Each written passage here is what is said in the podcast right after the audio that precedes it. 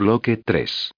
Tenemos ya a dos clientes interesados en hacer una oferta, prosiguió la desconocida, sin preocuparse por su aparente desinterés. En el Aventino no hay nada en venta. Si su amiga está buscando una casa por ahí, le aconsejo que vaya hoy mismo. Maja se preguntó qué oscuro impulso la había llevado a pedir información sobre esa casa. Nunca lo había hecho. Lo habitual era que se limitara a hojear esa maldita revista de anuncios, casi como si fuera un juego. Tal vez el hecho de encontrarse sin nada que hacer, en la casa vacía a las nueve de la mañana ella, que solía tener que pensar en cien mil cosas al mismo tiempo. Si hubiera ido a trabajar, si Navidad hubiera estado ahí ni siquiera se le habría pasado por la cabeza era una chica tan católica, tan serena, tan a la antigua. Lo que había ocurrido es que, de pronto, se había sentido altamente insatisfecha. El encuentro con Emma Wonocore la había trastornado. Descubrir que una madre de familia de buenas a primeras deja plantado a su marido, coge a los niños y se larga. Esos dos, que parecían tan unidos. Formaban una buena familia. También Elio y yo parecemos muy unidos. Formamos una buena familia. Ya está bien de rumiar estas estupideces. De todas maneras, no era agradable imaginarse que un agente inmobiliario supiera que Maja Fioravanti estaba buscando casa. De todas maneras, gracias, concluyó, desanimada de repente, sin fuerzas en la acera de la calle de Mercalli aplastada por el sentimiento de culpa. Tras la puerta de espejo, el salón de Michael era completamente invisible. El espejo solo la reflejaba a ella. Maja sabía, no obstante, que las mujeres que estaban en la sala de espera podían verla. Mire, hagamos una cosa, insistió la astuta secretaria. Yo coloco en la lista de las citas el nombre de su amiga. A las dos. Si no viene, no hay problema. Nuestro agente tiene que ir allí de todas maneras. A las dos se lo pensó Maja. ¿Cuánto tiempo emplearía? A las cuatro los niños empezarán a desfilar hacia el Palacio Lancillotti y ella tendrá que estar presente. Además, al fin y al cabo, ¿por qué no? Así, aunque solo sea por explayarse un poco. Si no lo hace, su cerebro continuará dándole vueltas al asunto y los pensamientos asumen hoy una consistencia sólida, tienden a hacerse contundentes. Si le resulta posible, mi amiga vendrá a las dos, concedió. ¿Qué nombre tengo que anotar? Riva, dijo Maja. Había sido durante más de un cuarto de siglo la señorita Riva, antes de convertirse en la señora Fioravanti. Atravesó la sala como una sonámbula y volvió a sentarse en el sillón del lavacabezas. Apoyó la nuca en la cubeta de plástico. La manicura ni siquiera se había movido. Cerró los ojos y el joven ayudante de peluquería volvió a masajearle las sienes con sus finas manos. No consiguió encontrar de nuevo el placer acostumbrado. El peinador húmedo le transmitía una sensación de frío. Tan unidos, tan unidos seguía repitiéndose. El seráfico ayudante la llevó hasta otro sillón giratorio. El mago Michael le quitó el turbante. Su pelo oscuro, tan y tan fino, recayó sobre sus orejas. En el espejo, Maja miró con estupor e inquietud su reflejo. Nadie podía imaginar que esa mujer joven, agraciada, diminuta y frágil como un pajarito, en realidad era un prodigio de falsedad sin prejuicios. Maja contempló angustiada las tijeras plateadas que brillaban entre las manos de Michael. De manera que nada de reflejos, decía, con su voz amanerada, es usted una auténtica conservadora, señora Fioravanti, tiene miedo a las novedades. Estaría muy bien con alguna mecha color berenjena, le daría luz a la cara. Como quiera. Tenemos castaño natural. Pero ¿por qué no me deja probar por lo menos un corte algo más trendy, con mechas de distintas medidas? ¿Ha visto la última película de Juliette Binoche? Si quiere, puede quedarse en su línea clásica, pero no es fashion y, francamente, la hace parecer bastante más vieja. Usted mismo, murmuró Maja. El mago sonrió, porque la cliente, por fin, obraba en su poder, e hizo chascar las tijeras. Maja añadió, con una sonrisa soñadora. Michael, haga que parezca más joven. El profesor Ferrante empezó los exámenes a las diez y media, una hora más tarde de lo previsto. Los alumnos matriculados más de 200 estaban sentados de cualquier manera en los bancos del pasillo. Algunos fumaban, otros consultaban desesperadamente los apuntes, porque uno de los examinados, al salir, había asegurado que el profesor ayudante el que hacía de secretario del titular desde tiempo inmemorial, y al que ya le salían canas en la frustrante espera de una plaza no hacía preguntas sobre los textos, sino solo a partir de los apuntes del seminario que impartía y al que nadie asistía. Una chica mascaba un chicle mientras contemplaba la pared de un color gris rata, como si buscara obtener de la misma las nociones que no había tenido tiempo de aprender. Cero estaba asomado a la ventana y miraba la temible Minerva, provista de escudo, que se aburría en el estanque de la universidad, reflejándose en un velo de agua pútrida.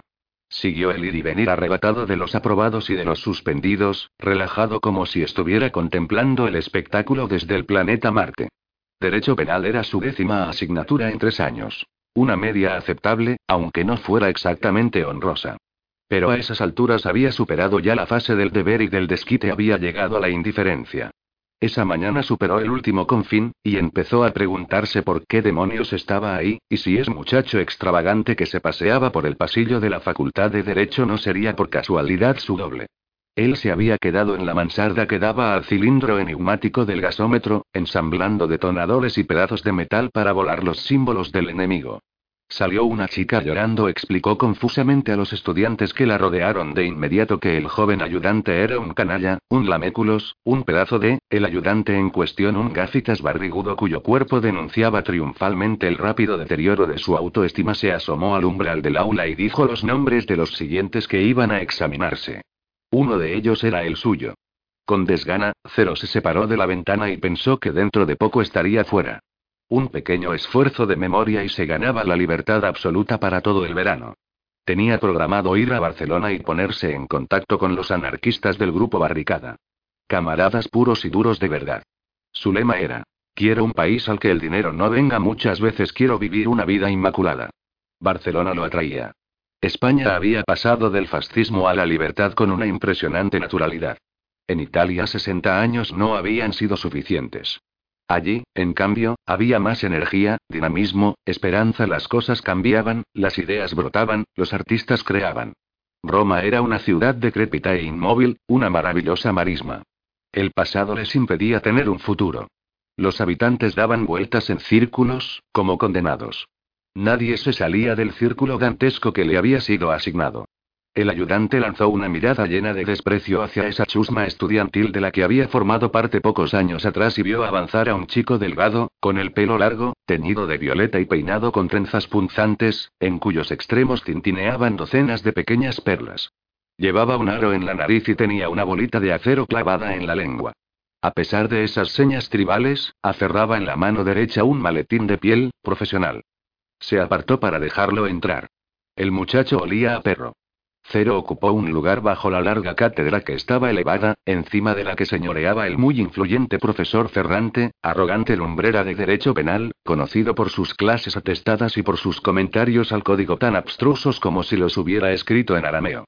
Ferrante hablaba con otra docente y durante unos minutos ni siquiera se dio cuenta de que el examinando esperaba pacientemente su turno, encogido en el asiento, en actitud de sometida diligencia. Cuando se dio cuenta de ello, lo ignoró. Tenía cosas mejores que hacer. Cero interceptó retazos de la conversación. No tenía nada que ver con el derecho penal. El profesor Ferrante y la mujer se rieron. Parecían conocerse íntimamente. Cero se preguntó de nuevo qué estaba haciendo en esa aula. No deseaba en modo alguno llegar a ser ni juez ni notario. Ni siquiera abogado, aunque hubiera una multitud de desgraciados a los que defender y muchos anarcos a quienes librar de las cárceles de los patronos. No deseaba llegar a ser nada. Pero sí ser algo dar algún sentido a su vida. Porque no tenía ninguno. Dejó su tarjeta electrónica de calificaciones sobre la cátedra. Ferrante le prestó la misma molesta atención que le habría prestado a una mosca. Entró otro estudiante, de quien se apoderó el ayudante canalla, el cual quería mostrarse espabilado para que lo consideraran útil, de manera que el profesor, al acabar el doctorado, le concediera una beca. El ayudante temía ser juzgado como superfluo por la universidad, y abandonado a su destino en ese mundo grande y feroz. El estudiante fue examinado deprisa, y también respondió deprisa. El ayudante no escuchaba sus respuestas, el estudiante no se escuchaba a sí mismo. Hablaba. Vomitaba grumos mal digeridos de jurisprudencia. Muy pronto se convertiría en auditor, y luego en juez. Todos, tarde o temprano, acaban encontrando su sitio en ese gran mundo. Únicamente cero, a los 23 años cumplidos, no lo tenía en ese mundo, no había sitio para él. Empecemos, dijo el profesor Ferrante cuando, por fin, su colega se despidió, dejando tras de sí una estela de pachulí, selva y nardo. Hablemos de los delitos contra la propiedad. Artículo 624. Hurto, afirmó Cero, átono. El profesor le preguntó qué se entiende por apropiación. Se presentan problemáticas las relaciones entre sustracción y apropiación, respondió mecánicamente Cero, sin escucharse. Para algunos, se trata de dos momentos coincidentes. Pero para otros se trata de dos momentos que representan dos conceptos que deben ser diferenciados. El hecho típico se verifica de manera integral únicamente cuando el agente consigue la plena disponibilidad del bien, de manera que éste llegue a encontrarse fuera de cualquier clase de control directo por parte de quien ha sido robado. Vomitó las nociones tragadas durante las semanas anteriores. Una fábrica. Una cadena de montaje. Machacados, triturados, introducidos en la maquinaria infernal, embalados y enviados a cualquier lugar del mundo, sin ser nada más que anónimos, nadie cero. De todas maneras, Cero logró empujar hasta un rincón de la conciencia esos pensamientos molestos, permaneció concentrado, se supeditó a ese rito vacío y absurdo, un sacrificio incruento a esos dioses en los cuales ni él ni el profesor creían. De pronto mientras explicaba, de forma mecánica, la diferencia entre momento consumativo y momento tentativo, por ejemplo, de hurto en los supermercados en la inmensa aula vacía se escuchó un sonido leve, como un trino insistente parecido a una música lejana. Procedía de su maletín. Por desgracia, había olvidado apagar su móvil. Por un instante se bloqueó, helado, luego se decidió a ignorar ese desagradable incidente, fingió que el teléfono no era suyo y siguió con sus disquisiciones sobre las relaciones entre hurto y apropiación indebida. Las conocía bien. El hurto había sido el primer delito que había cometido, a los 15 años. Había robado un sello antiguo, un rarísimo ejemplar de un país colonial de África de la colección de su padre. No sabía que valiera tanto, lo había descubierto únicamente más tarde cuando ya hacía tiempo que lo había tirado por el váter. Lo que importaba era la incautación y la destrucción de un bien ajeno. Pero el teléfono siguió sonando. Cuatro timbres, cinco, seis, diez. La persona que llamaba sin duda alguna Mary, o Poldo, o Agosto, angustiados por la crisis del barco ebrio, a punto de ser desalojado, en caso de que no ocurriera un milagro, algo en lo que ninguno de ellos creía no cejaba. Tras la cátedra, el profesor se movió, escandalizado. El otro examinando se calló. En el silencio, la música lejana y sofocada se fue haciendo más nítida. El dispositivo estaba tocando las notas ya plenamente reconocibles de Bella Ciao. Cero también se calló. Las notas iban desgranando esta mañana me he levantado. O Bella Ciao, Bella Ciao, Bella Ciao Ciao Ciao 3. ¿Dónde se cree que está usted, en el monte? Rugió el profesor. Y me he encontrado al invasor. Cero no respondió. ¿Qué podía decir? Tal vez esta aula paupérrima y ruinosa, no restaurada nunca desde los tiempos de Piacentini, era el monte de los miembros de la resistencia. La gente como el profesor los llamaba bandidos. Oh, partisano, llévame contigo. Esta es la universidad más grande de Italia, si la veo airado el profesor Ferrante. ¿Sabe quién ha dado clases aquí, en la Sapienza? Lo dudo, ustedes, los jóvenes, son unos analfabetos. Por aquí han pasado los estadistas más importantes de este país. Aldo Moro, Vittorio Bachelet. Tendría que darle vergüenza. A Cero no le dio vergüenza. Le daba vergüenza ser lo que era, le daba vergüenza su padre, ese mundo al que lo habían arrojado para que naufragara, su vida, incluso los sentimientos que abrigaba hacia la persona equivocada, pero aquello no. Esta mañana me he levantado y me he encontrado al invasor. Hurgó en su maletín y apagó el teléfono. Miró fijamente al profesor, con una mirada celeste y tranquila. ¿Prosigo? Preguntó, educadamente. De todas maneras, el profesor ni siquiera lo estaba escuchando. Anotaba algo en su agenda electrónica, tenía cosas mejores que hacer que evaluar la preparación de uno de sus mil estudiantes. Todo aquello era una ficción, una farsa, pero ese teléfono la desenmascaraba, los desenmascaraba, no podía admitirlo. Tenía que castigarlo. Cero se dio cuenta de que iban a suspenderlo. Le supo mal, porque prefería marcharse a Barcelona contento consigo mismo, por lo menos moderadamente o, en todo caso, no sintiéndose culpable por haber echado por la borda un semestre, pero fue una desazón superficial, que duró menos que el rubor que le sonrojaba las mejillas. El profesor lo estudió largo rato, torciendo la boca, como si hubiera visto un escarabajo. ¿Piensa usted presentarse ante un tribunal de la República Italiana con un aro en la nariz, como un salvaje? Le preguntó. ¿Y por qué no? Respondió Cero, consciente de que, a esas alturas, el examen estaba ya perdido, al fin y al cabo, un tribunal es una jungla en la que rige la ley del más fuerte. ¿Lleva usted peluca? Se mozó Ferrante, contemplando sus largas trenzas. Quizá con envidia. Era casi calvo. Colas filamentosas le rozaban el cuello de la americana. Pelo escaso, ralo, patético. No, respondió Cero, el pelo es mío. Punto. El pelo. Lo único que había heredado de su padre, el único signo de su sangre común. Rizado, crespo, duro como el alambre. Se lo había tenido de Violeta para no llevarlo igual que él. ¿Piensa usted que un juez o un jurado popular pueden tomarse en serio a un representante de la ley con el pelo violeta? Insistió Ferrante, a punto ya de perder la paciencia. ¿Es este el respeto que usted siente por la ley? La ley somos nosotros, respondió Cero, tranquilo. Todo cambia. Punto. Pensaba que, tal vez, algún día su pelo violeta llegaría a convertirse en un signo de respetabilidad, como la corbata, la barriga o el Rolex. Hace 100 años, si le hubieran dicho a un profesor de derecho penal que tendría que examinar a estudiantes de sexo femenino, libres de poder entrar en el aula sin sombrero, como las mujerzuelas de la calle, no se lo hubiera creído.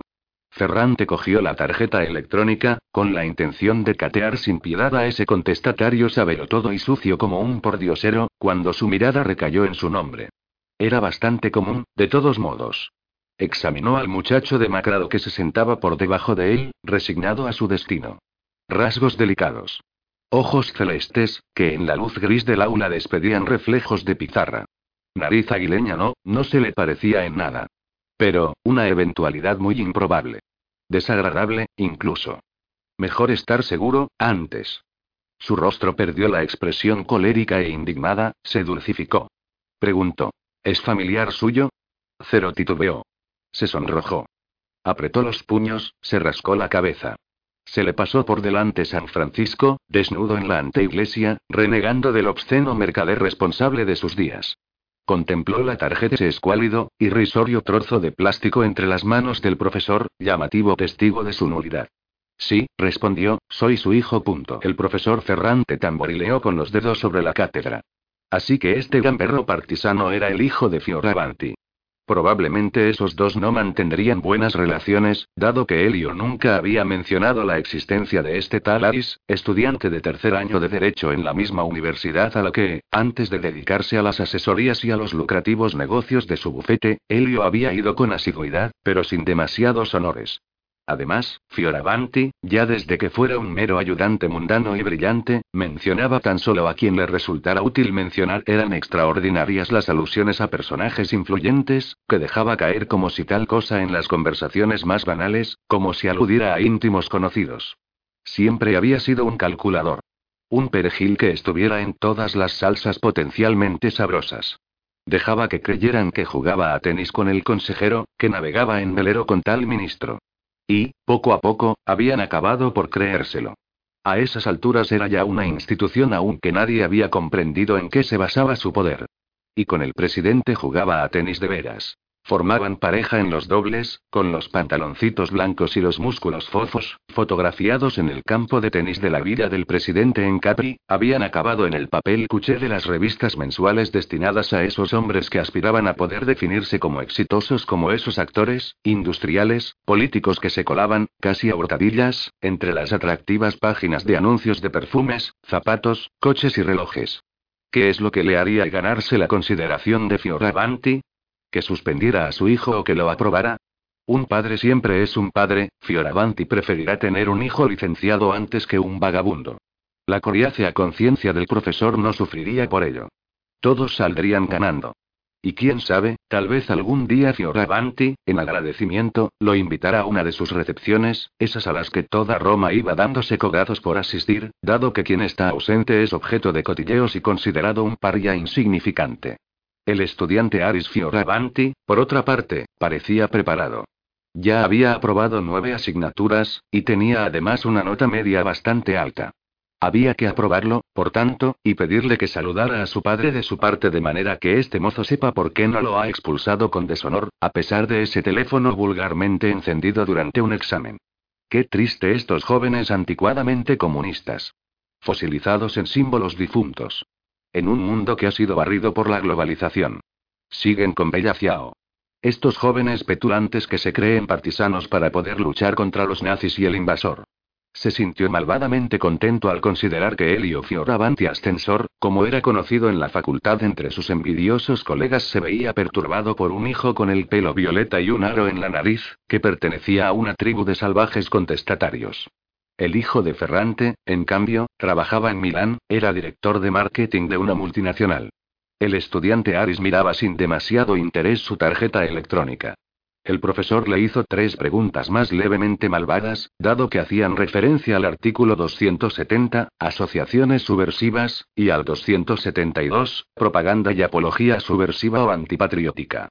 Escuchó con benigna predisposición sus respuestas, le endingó un honesto seis de compromiso y lo despachó.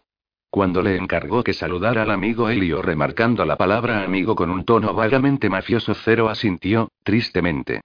Salió del aula sin darse la vuelta. Se avergonzaba de haberse agarrado al apellido de su padre. Ese hombre era su peor enemigo. Tenía que haber renegado de él y dejar que lo catearan. Habría salido de ahí derrotado, pero con la cabeza bien alta. Habría podido sentirse orgulloso de sí mismo. Bella Ciao. Pero no, eres un cobarde. Tu vida de compromisos. De abstenciones y viles silencios. De cheques mensuales y revueltas efímeras.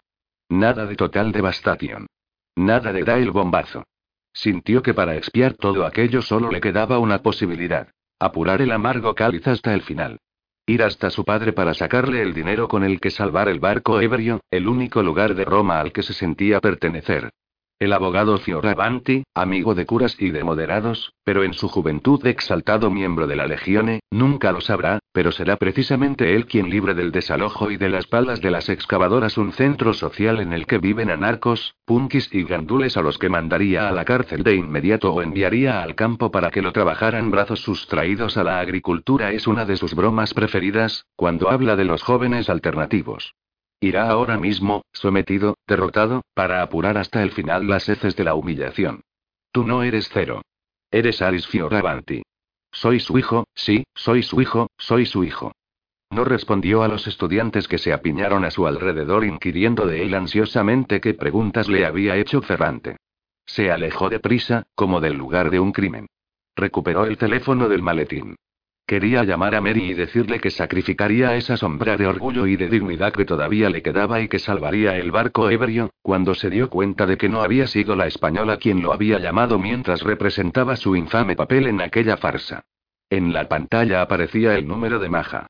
Corrió hacia el estanque de Minerva, y se detuvo solo cuando le pareció estar lo bastante lejos de la nefasta influencia de la Facultad de Derecho. Aris. balbució su voz triste, educada, perfecta. Apura el cáliz hasta las heces, arrodíllate porque ella también le pertenece, inclínate porque él lo posee todo y lo puede todo y tú, nada. Te ha dejado las migajas de su dinero, los despojos de su herencia genética, los restos de los sentimientos que le ha robado a su esposa. Hola, Maja, dijo. ¿Me buscabas? ¿Dónde estás? suspiró Maja. Cero percibió una prometedora alegría en su voz. He sacado un 6 en derecho penal, dijo inmediatamente arrepentido de vanagloriarse. Pero sabía que ella se alegraría. A veces, es más, tenía la impresión de que seguía puliéndose las asignaturas únicamente para no defraudarla porque Maja le aconsejaba que no cometiera el error idealista de abandonar la universidad por las prisas de vivir y comprometerse con el mundo, tenía que pensar en su futuro. A lo mejor quería marcharse a África, con alguna ONG, o hacerse enfermero, o fotógrafo de guerra, o a saber qué, pero una licenciatura siempre le sería útil. Maja, no obstante, no se deshizo en felicitaciones, ni se mostró contenta de que hubiera superado el agudo escollo del derecho penal. ¿Era hoy cuando ibas a venir a comer con Camilla? Le preguntó, con desconcertante superficialidad. ¿Cómo podía olvidarse de ello? Sí, precisamente hoy. Aunque los amigos lo estuvieran esperando en el barco ebrio para celebrar la explosión, su gran porvenir como pequeño químico, alquimista y subcomandante pero sobre todo para discutir la estrategia de oposición ante la orden de desalojo. Se apresuró a confirmarlo. Cuando Maja te convoca para una comida, tú acudes como un perro. Y no te avergüenzas de ello. Al contrario, te gustaría ser su perro para ir detrás de ella todo el día, a todas horas, para mirarla mientras ella te ignora. Para acurrucarte a su sombra. Hoy vendrá un amiguito de Camila para comer con ella y me ha surgido un contratiempo, dijo Maja. Hay que posponerlo. Punto. ¿Posponerlo? Le hizo de eco cero, decepcionado. ¿Cuántos días hacía que no la veía? siete, nueve, once. Once días de agonía. Por otra parte, ¿por qué iba a tener que verlo? Maja tenía su propia vida. Un marido. Una hija, un trabajo, relaciones sociales, placeres, deberes. ¿Qué representaba él en esa vida? Un paréntesis. Conversaciones interminables sobre la economía, la injusticia social, la influencia de los medios de comunicación de masa en la psique del hombre occidental. La perversa y científica desviación de la libido desde la sexualidad hacia la adquisición de bienes superfluos. Paseos interminables a la Rosaleda Municipal, a la Villa Borghese, a los bancos del Paseo del Río. Nada más. Y, a pesar de todo, en esos paseos infructuosos se concentraban las escasas horas en que él sentía haber vivido de verdad. Tengo que ir a un sitio, le estaba diciendo Maja, vaga. Él protestó. ¿Y no podemos ir juntos? Un décima hora. Hola, queridísimo diario, perdóname si no te he podido escribir. Quisiera decir que me han pasado muchas cosas, pero lo cierto es que mi vida está vacía. Voleibol, escuela, voleibol. Todos los sábados he salido con Miria, pero son sus amigos. Yo quiero tener amigos, pero los feos no tienen amigos, cuando son amigos de los guapos. X eso solo contigo soy yo misma, te hablo de todo, más a mi amigo, más a mi amiga. No tengo amigos. Estoy marginada. La abuela me hizo el horóscopo. Dice que tendré un periodo negativo hasta julio, aburrimiento y desgana, sin novedad en amores. Luego, pasiones, felicidad. Eso espero. Si consigo enamorarme, aunque solo sea en julio, me volveré loca de alegría. Yo quiero ser normal. Ayer me peleé con mamá XQ, quiero ir a Brighton de viaje de estudio con Miria y ella dice que no me deja ir, soy demasiado joven. La verdad es que no quiere pedirle el dinero a papá. La odio. Le he dado una bofetada, y luego me ha sabido mal, pero no se lo he dicho. Soy violenta. Tengo que cambiar. Mi trabajo le ha gustado al profe. Me ha puesto un sobresaliente, agotador. Ha leído en voz alta mi frase sobre el taclobo, la concha más grande del mundo, en cuyas valvas podría acurrucarse un hombre y morir. Hemos bromeado sobre el exo de Q sería más bonito Q a uno le enterraran dentro de una concha Q de una caja de muertos. Yo le he señalado que se encuentran pocos taclobos XQ son víctimas de la codicia de los coleccionistas y, además, X motivos higiénicos y X falta de espacio hoy es mejor que a uno lo incineren. El profe dicho que soy un poco oscura, no sé lo que quería decir. Me he dado cuenta de que le tengo afecto. Es algo más que un profesor, la verdad. Hace que a uno le gusten sus clases, y mucho. No consigo hablar con mamá como hablo con el profe. Cuando hablo con él comprendo cosas. No me quiero crear un modelo ideal, XQ sería esperar toda la vida a una persona que no existe. Hay que aceptar a la gente como es. Pero yo soy egoísta y me resulta difícil amar los defectos de alguien. Esta noche papá ha venido de nuevo. Le he visto, he intentado hablar con él, y ella lo ha exado. No es justo, pero no he podido hacer nada. Le he escrito una canción. Me gustaría tanto dársela. Canción del masoquista. La mujer se ha marchado y ya no entiende nada. La mujer a otra parte se ha marchado y otro amor encontrará. Él está solo, siempre está solo. Y ya no dice nada. Un pacto ha hecho consigo y amigos ya no tiene. Sale solo. Pero no saben a dónde va. No lo va. Y dirán que es malo. Lo único que ocurre es que está solo, inmensamente solo. Nosotros, los Buonocore, somos como los números. Dos números relativos se llaman concordes cuando el mismo signo les precede. Yo y papá somos dos números relativos concordes. Dos números relativos se llaman opuestos cuando tienen un signo distinto y el módulo es el mismo. Papá y mamá son dos números opuestos. No sé cuál es nuestro valor absoluto. He tomado una decisión. Si vuelve a venir, aunque ella no quiera hablarle, yo bajo. Oh, papá, vuelve esta noche también. Hoy me siento feliz, aún no haya nada particular para serlo. Es más, hoy es un día nefasto. Tengo la impresión de va a volver. Cuando ella le ha cerrado los postigos en toda la cara, él se ha puesto a llorar en el coche. Quería consolarlo. Yo también lloraba. Hoy me siento sola como él. Mamá nunca va a entender esto. A veces tengo la esperanza de que ella pierda la cabeza y que se líe con alguien, no importa quién, un pullo cualquiera, así yo podría volver a estar con él. Lamento pensar en estas cosas. ¿Soy muy turbia? Así soy yo. Ahora tengo que despedirme, el profe se ha dado cuenta de que estoy con cosas mías. Hablamos del amor que sentimos por nuestros padres. Yo los quiero. Estoy dispuesta a sacrificarme yo misma X ellos. Yo creo que uno, pero, de todas maneras, los quiero. Debe de ser algo más complicado que amor. 4 de mayo. Valentina, si no estás escribiendo la Odisea, creo que lo mejor sería que guardaras eso y que lo continúes más tarde, le llamó la atención Sasa, pero no profundizó en sus reproches porque tenía que estar también por los otros 26 del tercero B. En la clase se estaba armando un buen follón debido a que Mataloni dirigía el juego de la menestra, e iba llamando a las hortalizas, y los alumnos se iban poniendo de pie por turnos, y el profe los miraba aturdido, sin entender qué estaba pasando.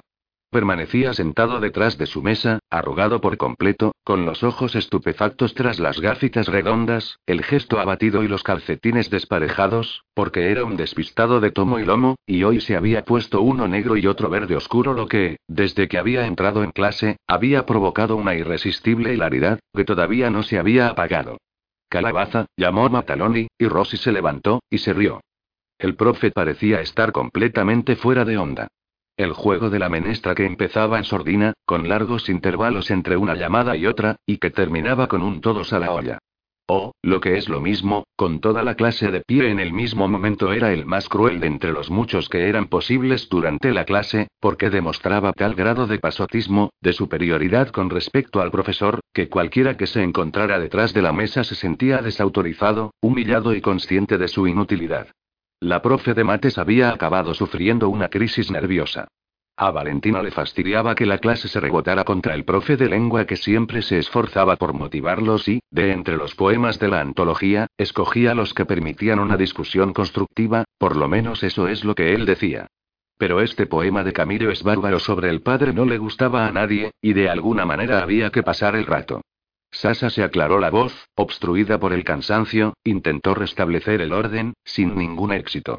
Como si pudiera huir, e ir más allá del aula, de la escuela, hasta alcanzar la cúpula de Santa María Maggiore o el cielo, se volvió hacia la ventana. La luz solar hería los ojos y hacía arder el aire denso. Había un montón de gente paseando, en el exterior, por las calles del Esquilmo.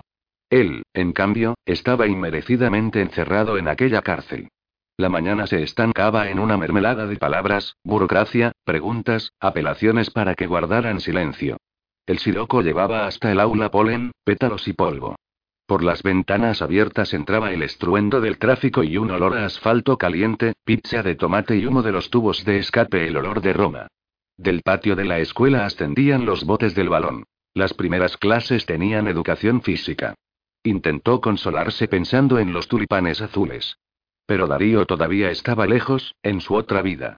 Y ahora estaba esa clase insolente, 27 chavales de 14 años exaltados, indiferentes a la gramática, a la historia de los hombres, a la poesía italiana. Versos que a ellos no les decían nada, tan solo eran sonidos, como tantos otros en la estridente cacofonía del mundo. Indiferentes a cualquier cosa que no les concerniera, y nada parecía concernirles. A lo mejor, con 14 años él también había sido así, pero ya no se acordaba de ello, nunca pensaba con nostalgia en el pasado, la infancia es el infierno, y él ya se había librado de ella. Era esto, y no otra cosa, lo que lo situaba en una posición de superioridad. Pero en clase el tumulto alcanzó el nivel de alarma. Si la directora estaba en su despacho, lo oiría. Sasa tenía algunos roces con aquella bruja. Chicos, protestó, de mala leche, yo ya comprendo que estar sentados cinco horas tras el pupitre no resulta fácil, pero os aseguro que tampoco a mí me resulta fácil. Pero a usted le pagan. Gritó Zukari desde la última fila, ¿a nosotros quién nos paga? No sois tan interesantes. ¿Os creéis que alguien iba a pagar para gozar de vuestra compañía? Bromeó Sasa, incautamente. Entonces Mataloni llamó en voz alta. Hinojo. Y Abate se levantó, y todos se rieron cuatro. El profe se quedó, por un instante, petrificado tras su mesa, luego dijo como idiotizado. Sacad la antología. Pero ya la habían sacado, precisamente estaban leyendo a Camilo Esbárbaro cuando habían empezado con la menestra. Valentina percibió que hacía como que no había oído nada, pero tenía la frente perlada de sudor. Las gotas se condensaban en las sienes, y se prendían de las raíces del pelo. Un reguero le cayó lentamente por la mejilla, hasta que se deslizó por el cuello de la camisa. En enero, los padres de Mataloni habían encabezado una especie de revuelta contra el sustituto de lengua italiana. Habían escrito una carta a la directora y recogido firmas, y se habían dirigido al Ministerio de Educación, porque según ellos el profe no era digno de enseñar en una escuela pública, daba un mal ejemplo y corrompería a los chicos, transmitiéndoles un vicio que hay que tratar como una enfermedad. Los padres en rebeldía habían convocado una reunión, y mamá también había ido. Había capitaneado el bando a favor del profe. En su opinión, se trataba de habladurías, de chismes. ¿Quién había hecho circular esa historia? ¿Acaso el profesor Solari había molestado a alguien? ¿Cómo era posible que se crucificara a un docente por su presunta orientación sexual? Por el contrario, Solari era un educador óptimo y, es más, mamá consideraba que era una suerte que los chicos pudieran estudiar con un hombre. De esa forma se relacionaban con una figura masculina que no era la del padre. Y además porque no solo desarrollaba aquella tontería de programa, sino que también organizaba, a su costa y por puro altruismo, un montón de actividades extraescolares que a esos chiquillos les abrían su cerebrito pequeño como una pelota de tenis, y repleto de tonterías. Los padres de Mataloni replicaban que el profe no era, claramente, un misionero de la cultura, al contrario. Invitaba a los estudiantes a los museos, al teatro y a su casa, para escuchar música clásica con fines delictivos. Vaya, que habían discutido de lo lindo. Mamá había vuelto a casa muy alterada, diciendo que la bestialidad de la gente es comparable únicamente a su repugnante idiotez. De todas maneras, los padres de los tíos ya no habían dejado ir a sus hijos a las actividades extraescolares. El profe nunca había sabido nada al respecto. Pensaba que no lo llevaba escrito en la frente. Pero ella lo sabía y, desde entonces, cada vez que el profe proponía llevarlos al teatro para ver Hamlet o los invitaba a su casa para ver en vídeo las películas del neorealismo, se sentía incómoda por él. Vamos a leer a Saba, dijo Sasa, ojeando desesperadamente la antología. Profe, ¿quién es ese Saba? Nadie de tercero llega hasta ahí, ¿para qué vamos a leerlo? protestó Festa. ¿Quién quiere leer? Lo ignoró Sasa, y como quiera que nadie salía en su ayuda, dijo. Valentina, ¿quieres salir tú? La Guonocore era su preferida en ese terrible tercero B. Una chiquilla inteligente, receptiva, incluso profunda. A veces Sasa tenía la impresión de que estaba dando clase solo para ella. De no haber sido por ella, lo mejor para él habría sido cerrar la lista de clase, salir y dejarlo todo. Era atroz pensar que, a esas alturas, su vida fuera esta perder horas, días, meses, años, explicando historias y hechos de los que nadie quería saber nada. La certidumbre de estar perdiendo su vida sembrando en el viento, sin construir nada así. ¿Qué tengo que leer, profe? dijo Valentina, haciendo desaparecer el diario bajo el pupitre. Se encaminó lentamente, con desgana, hacia la mesa, sin dirigirle ni una mirada. Lee el tercer soneto de su autobiografía. Página 400. Últimamente, hasta Valentina lo defraudaba. A menudo estaba distraída, ausente. Siempre había sacado notas muy altas, casi todo sobresalientes. Ahora, en muchas materias llegaba a duras penas al suficiente. En las evaluaciones del cuatrimestre, las otras profesoras habían cargado la mano para estimularla. Decían que era culpa del deporte, a la chiquilla se le había puesto en la cabeza que quería ser una campeona del voleibol y ya no estudiaba. No obstante, a él, durante una excursión a Asís, la chiquilla le había contado lo de la separación de sus padres. Decía que no lograba dormir porque le parecía que tenía que esperar despierta a que su padre regresara del trabajo, y entonces permanecía con el oído atento a todos los ruidos del edificio, y cada vez que el ascensor se ponía en marcha, el corazón se le subía a la garganta, aunque racionalmente sabía que no podía ser él. Cuando era pequeña, siempre tenía miedo de que no volviera. Era policía, y ella temía que un día un ladrón le disparara en plena calle. En cambio, no le había disparado nadie, y aún así su padre no había vuelto. Sasa no creía haber logrado consolarla. Le había dicho que, desde el momento en que echaba tanto de menos a su padre, tal vez debería hacérselo saber, y buscarlo en fin, telefonearlo. Sin duda alguna su padre también notaba su ausencia. La chiquilla respondía que su padre se había olvidado de ella y de su hermanito aunque ellos no tuvieran ninguna culpa. Ese diálogo le parecía ahora el de relicto de una época ya lejana. Durante meses, había vagado por un laberinto con sus estudiantes, sin acercarse ni un paso al centro, y sin encontrar la salida. Al principio, los había considerado como una ocasión. Esos chicos turbulentos y, no obstante, abúlicos, e ignorantes y, no obstante, ávidos de todo, eran el material humano más interesante con el que se había encontrado, y con el que probablemente se encontraría en los años venideros. Le gustaría descodificarlos como si fueran un pueblo desconocido, descubrir los criterios con los que elaboraban las informaciones, el misterioso funcionamiento de la formación de las conciencias. Y alcanzarlos, posiblemente, donde se escondían no apagar en ellos la luz. Silogismo. Los profesores estropean a sus alumnos. Los chicos están abiertos a toda clase de experiencias, había escrito después de su primer día de clase. Si tus estudiantes permanecen cerrados al arte, a la poesía y a la inteligencia, recuerda que tuya será la culpa, y tuyo el fracaso. Decálogo. Con humildad, paciencia, dedicación, sensibilidad, alegría, establezco como metas abatir el muro de incomunicación que los separa de mí, entrar en la dimensión existencial de una inteligencia inexpresada y liberarla, restituyéndola a este mundo. Quería obtener a partir de esa experiencia un relato, que publicaría en la revista literaria en la que colaboraba desde hacía tiempo con reportajes de contenido social y narraciones inspiradas en el nuevo realismo americano. Y luego lo ampliaría y transformaría en una novela. No le interesaba la escuela, sino la juventud de esos años leves, libres y, al mismo tiempo, terribles, suspendidos sobre el mismo umbral de la identidad y de la vida. Se sentía capaz de narrar a Valentina Wonocore y a cualquier otro. Notaba que poseía las cualidades indispensables. La lucidez, una visión del mundo, la compasión, el estilo, el don de poder vivir apartado del resto del mundo y, no obstante, dentro de cada uno. Por eso había tolerado las injerencias de la directora, las dudas de los padres y las insinuaciones sobre su competencia. Había soportado escepticismo e ironía, porque tenía una misión y él siempre había sido incapaz de encontrar una para sí mismo. Por eso, a los 33 años, mientras sus colegas se sacaban unas oposiciones a la universidad y cosechaban asesorías editoriales y reseñas, él se había quedado atrás. Material humano objeto de su libro y de su relato. Valentina y sus compañeros solo habían sido eso.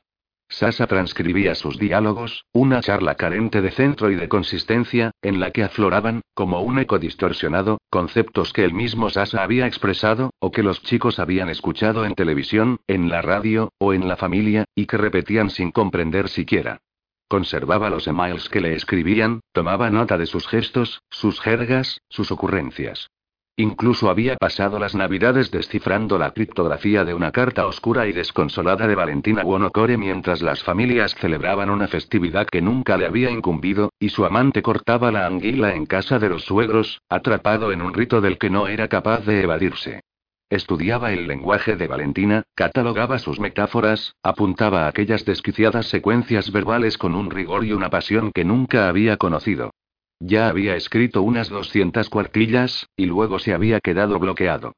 Ahí estaban los chicos y sus padres. Pero seguía faltando de la historia que pudiera mantener todo aquello en pie. Además, con el paso de los meses, ya no había podido ignorar la violencia, la obscenidad y el despotismo que se esconden en el acto mismo de estudiar y de narrar, en nombre de la literatura, a un ser humano carente por completo de defensas, frágil y completamente inerme. De manera que había acabado por abandonar el libro. Se había limitado a vivir junto a su material humano, pidiéndole que lo ignorase. Que hiciera como si él no estuviera allí sintiéndose, al mismo tiempo, un espía, un tramposo y un traidor, pero también el guardián, el padre y el hermano de aquellos chicos. Y ahora esa novela que tenía que haberlo convertido en un escritor, yacía en una caja de zapatos, junto a un montón de escombros.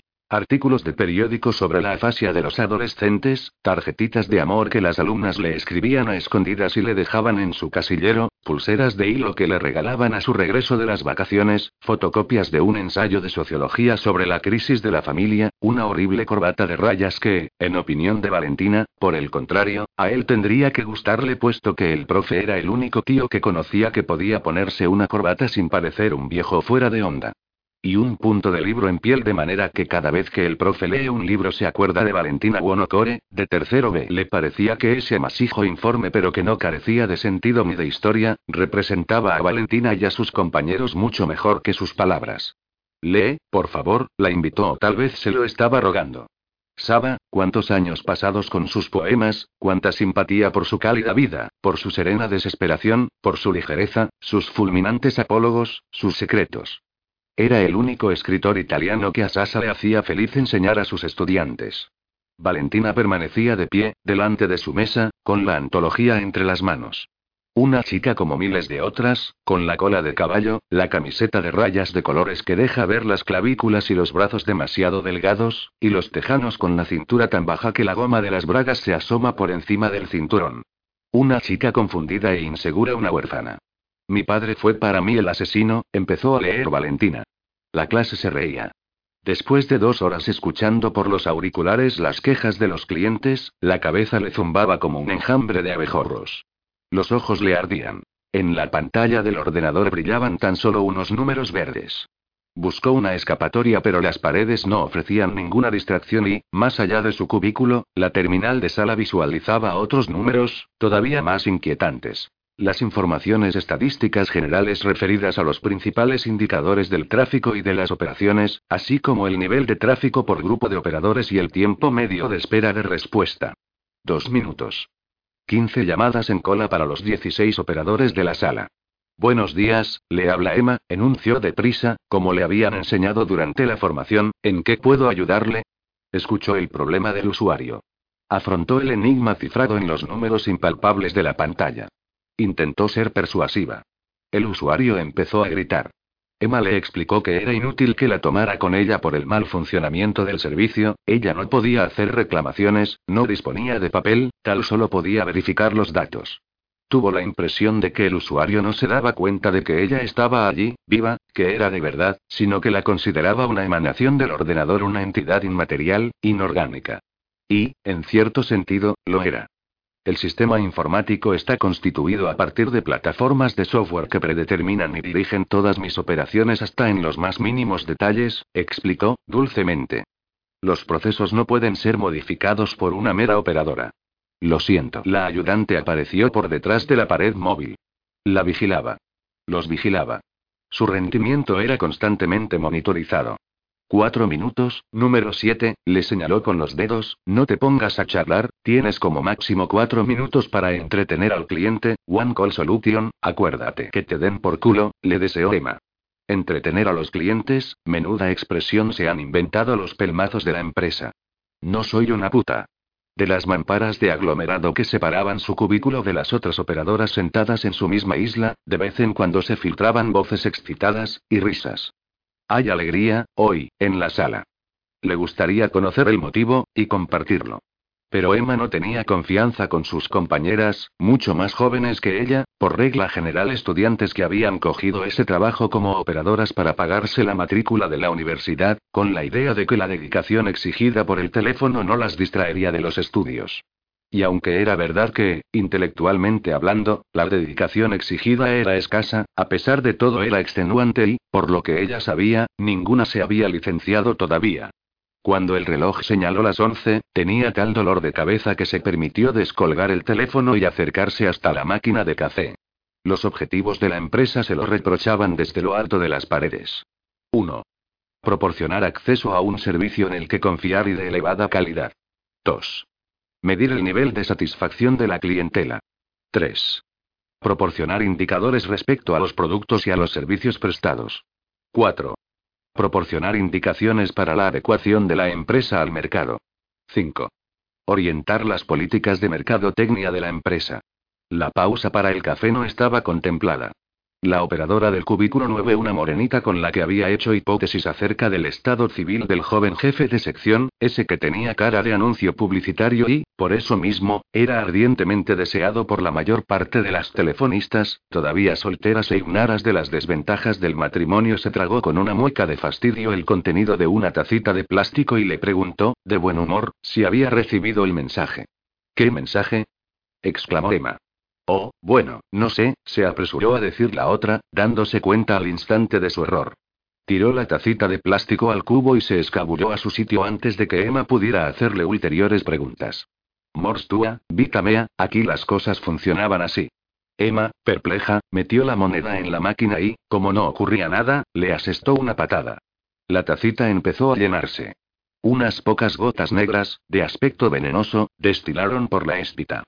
Cuando la operadora del cubículo 13 pasó por delante de ella impregnada de nicotina, debido al cigarrillo que acababa de fumarse a escondidas en el baño, la interceptó y, aunque tuvo la nítida impresión de que la otra había intentado evitarla, le preguntó si había recibido el mensaje. Sí, por suerte, respondió la chica, no sé qué habría hecho, en caso contrario. Ya tengo reservado el restaurante para el banquete. Me caso dentro de un mes. Emma sintió una punzada entre las costillas como si fuera una premonición. No se habían soldado bien, después de la fractura, y ahora funcionaban como un barómetro, indicaban que se acercaban lluvias, o problemas. Se tomó deprisa el café. Exactamente, ¿qué ponía? Preguntó, esforzándose por parecer indiferente. ¿No lo has recibido? Empezó a sospechar la número 13. Emma movió la cabeza. Ya verás cómo lo recibes hoy. Con la voz que tú tienes, eres la única que satisface a los clientes, aquí dentro, le aseguró, pero no la miraba. Contemplaba los cables de alta tensión que colgaban como una telaraña, al otro lado de las cristaleras. Te lo ruego, dime una cosa, ¿qué ponía? insistió Emma. Y la número 13 accedió. La empresa tiene el placer de informarme de que me han renovado el contrato para otros seis meses. Emma se acercó a la ayudante de sala, presa de malos, muy malos presentimientos. Le pidió permiso para consultar su buzón de correo electrónico. No tienes ningún mensaje de parte de la empresa, respondió la misma, vuelve a tu sitio.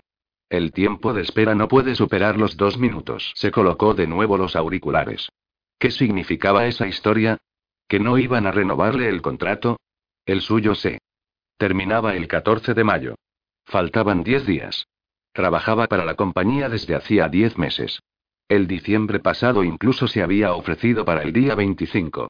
Había pasado una Navidad triste y malagada con los auriculares puestos, mientras los niños desenvolvían los regalos en la casita de su hermano en la Dispoli y hasta se lo habían echado en cara, Kevin se había negado a hablarle durante dos días, ofendido. Nunca se había cogido ningún día de baja por enfermedad. Ni siquiera para acompañar a Kevin al oculista. Nunca le habían tenido que llamar la atención. Nunca había armado bronca. Nunca había hecho huelga. Nunca había firmado peticiones contra la nueva cadena fordista de la comunicación. Nunca se había afiliado al sindicato. Había ocultado con cautela sus ideas y además, aunque las había tenido, a esas alturas ya no era así. Había renunciado a todo cuanto no podía permitirse, y las ideas habían sido eliminadas, como las vacaciones, la peluquería, el coche, los zapatos nuevos, los vestidos nuevos, el cine. Por lo que ella sabía, la empresa iba bien. Por lo menos, eso es lo que decían los telediarios. Las compañías telefónicas de medio mundo habían tenido unos beneficios asombrosos en los últimos años. Claro está, no faltaban agoreros que hablaran de la inevitable reestructuración y se preveía que en los años venideros el desarrollo se detendría. La nueva economía corría el peligro de deshincharse si la vieja ya no funcionaba, y los títulos en la bolsa empezaban a desplomarse. Pero no entendía de estas cosas, y además, ¿qué tenía ella que ver? Hasta lo había dicho la número 13 aquí dentro, ella era la única que funcionaba. Y los cumplidos entre colegas no hay que despreciarlos. Había competencia incluso para hacerse con una llamada. Pero las otras habían recibido el mensaje de confirmación, y ella no. Tenían que renovarle el contrato, fuera como fuese. Era el único ingreso fijo con el que podía contar. Los otros trabajos eran demasiado precarios, con ellos pagaba a duras penas los libros de texto de Valentina. Sonó el teléfono. Bendijo ese sonido estridente, cacofónico que, no obstante, le permitía incrementar su rendimiento. Buenos días, soy Emma, trinó, casi con alegría, ¿qué puedo hacer por usted? Puedes hacer muchas cosas, dijo el hombre. Aunque la voz llegaba desde lejos, perturbada, dominada por las interferencias del tráfico, lo reconoció de inmediato. Oh, te lo ruego, Antonio, susurró, no puedes llamarme aquí. No eres amable, te estoy haciendo un favor. Así te hago ganar dinero. No necesito tus favores, susurró, con la esperanza de que el ayudante de sala no la estuviera vigilando. Pero ¿acaso no se trata de que cuanto más retienes al usuario al teléfono, más te pagan, como las putas? Se rió Antonio, burlón. Tienes cuatro minutos, exclamó Emma, ¿qué quieres? ¿Cuatro minutos? Se rió Antonio.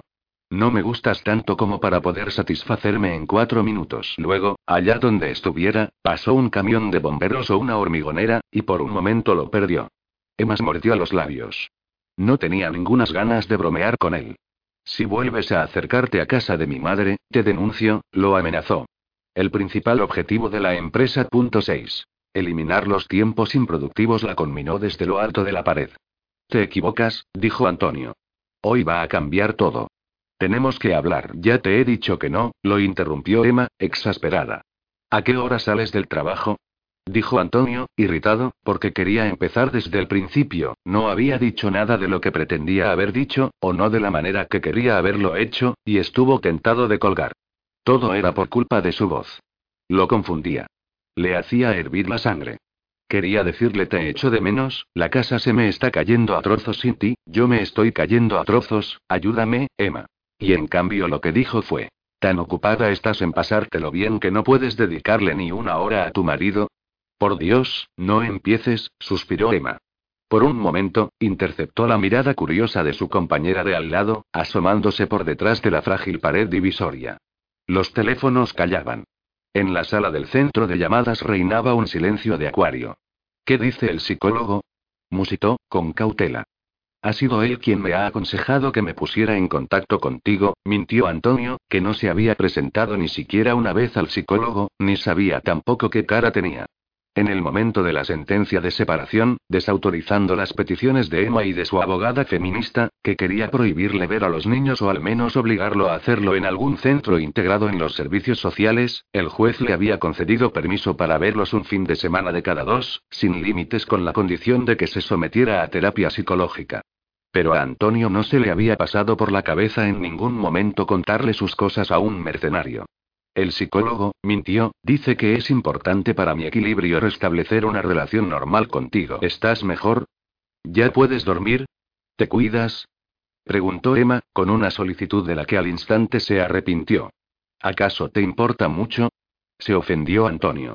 Si la hubiera tenido delante la habría machacado, pero, por suerte, bastantes kilómetros lo separaban, sentado en el capó del coche azul, en el garaje de un edificio, mientras el honorable Fioravanti, en la sede de la Federación Nacional en el barrio de Nomentano, intentaba convencer desesperadamente a unas 40 amas de casa desgreñadas de izquierdas, que ya habían vendido el voto a la competencia, de las bondades de su programa electoral. ¿De qué tienes miedo, amor? dijo. Lo único que quiero es verte. Ya está, ya lo había dicho. Emma, sorprendida, fingió no haberse dado cuenta, y protestó con cierto acaloramiento que a ella de verdad le importaba que él estuviera bien.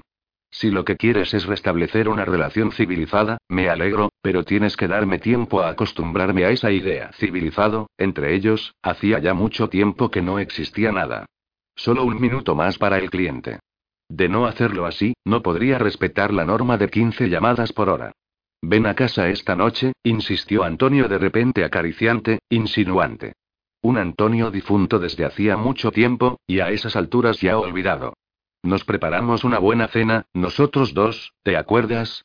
Solos, como antes de los niños, ya verás cómo todo ha pasado, ahora ya estoy bien. Y mientras Emma titubeaba, con los auriculares presionándole las orejas, preguntándose si creerle o si desconfiar de él una vez más, porque una vez más estaba intentando engatusarla, la ayudante de sala le tocó en el hombro. Esta es la hora punta, le advirtió, tienes dos llamadas en espera, resuelve el problema del cliente y corta. Emma asintió. Nada de mensajes, nada de renovar el contrato, nada de conversaciones clarificadoras con Valentina. Antonio pasa la noche armado enfrente de casa y ahora como si tal cosa pretende colarse de nuevo en su vida y ella no consigue impedírselo. Tengo que colgar, Antonio, susurró, luego te llamo. Punto. No, no puedes llamarme luego, el honorable casi ha terminado, protestó Antonio. Pero Emma colgó, y por un largo instante permaneció inmóvil, con los auriculares en las orejas escuchando la lacerante señal de la línea desocupada. Nunca tengo tiempo para las cosas importantes. ¿Qué clase de vida es esta? ¿En qué trampa he caído? Tal vez todas estas cosas podrían ser distintas, si hubiera obrado de diferente manera. Pero ¿en qué me equivoqué, y cuándo y dónde? ¿En qué momento se perdió la esperanza de los mejores años, la época de los vestidos nuevos, y del coche nuevo y del dinero en la cuenta y el amor? Estaba segura de que todo aquello iba a durar. ¿Cómo es posible que hayan desaparecido el deseo, las nostalgias? ¿Cómo es posible que haya desaparecido todo aquello? ¿Cómo es posible que sucedan estas cosas? El reloj que estaba encima del mostrador de las operadoras marcaba las 11:17. Le quedaban por delante más de tres horas de agonía. Y no podía esperar. Tenía que saber. Le pidió a su compañera de al lado que atendiera ella sus llamadas, y la chica se sorprendió de aquello, porque obligadas a disputarse los usuarios, las operadoras no se hacían favores. Por eso allí dentro no habían nacido amistades. A quien Dios se la dé, San Pedro se la bendiga.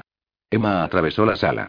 Con los auriculares en las orejas, las chicas se balanceaban en sus asientos, clavadas en sus cubículos, bañadas por la luz fría de los fluorescentes interminables tubos de cristal colgados a dos metros de altura por encima de los escritorios.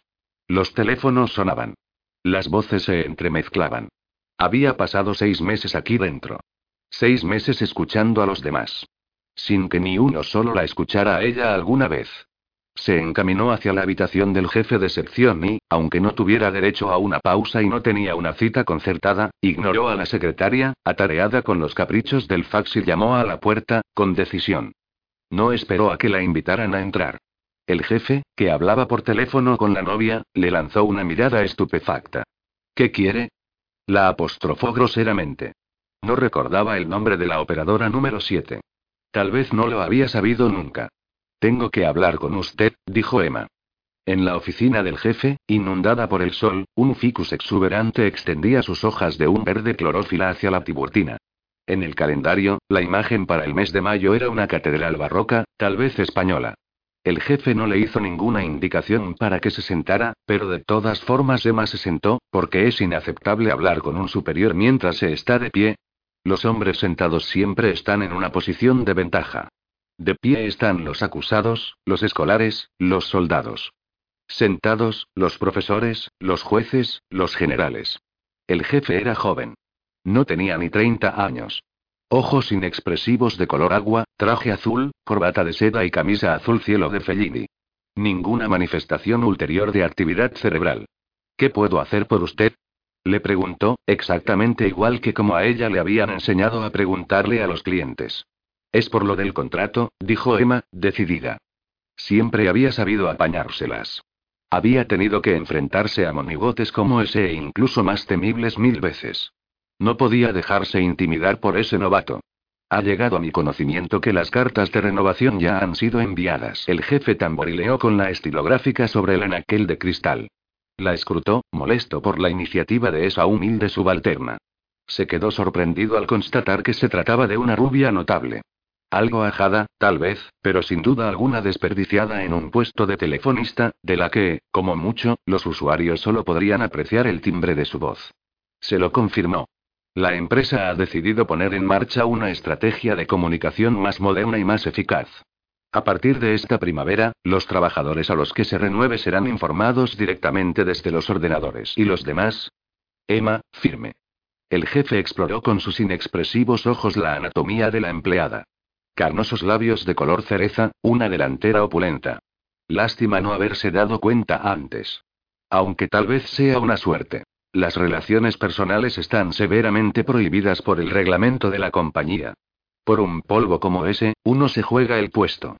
Los demás no recibirán el mensaje. ¿Me está usted diciendo que me he quedado sin trabajo? Dijo Emma. Habría querido decirlo con una voz dulce, humilde y sumisa, pero en cambio lo dijo con un tono agresivo, como si quisiera descuartizar a ese monigote que no llegaba a los 30 años y que echaba a la calle a una madre de familia. Un niño de papá, licenciado en económicas, con algún más derecho quién sabe dónde, sin la más mínima idea de lo que significa sacar adelante a dos hijos estando una sola, y buscarse un trabajo a las puertas de los 40 cuando lo primero que te preguntan en las entrevistas de selección de personales, ¿Está usted casada? ¿Tiene hijos?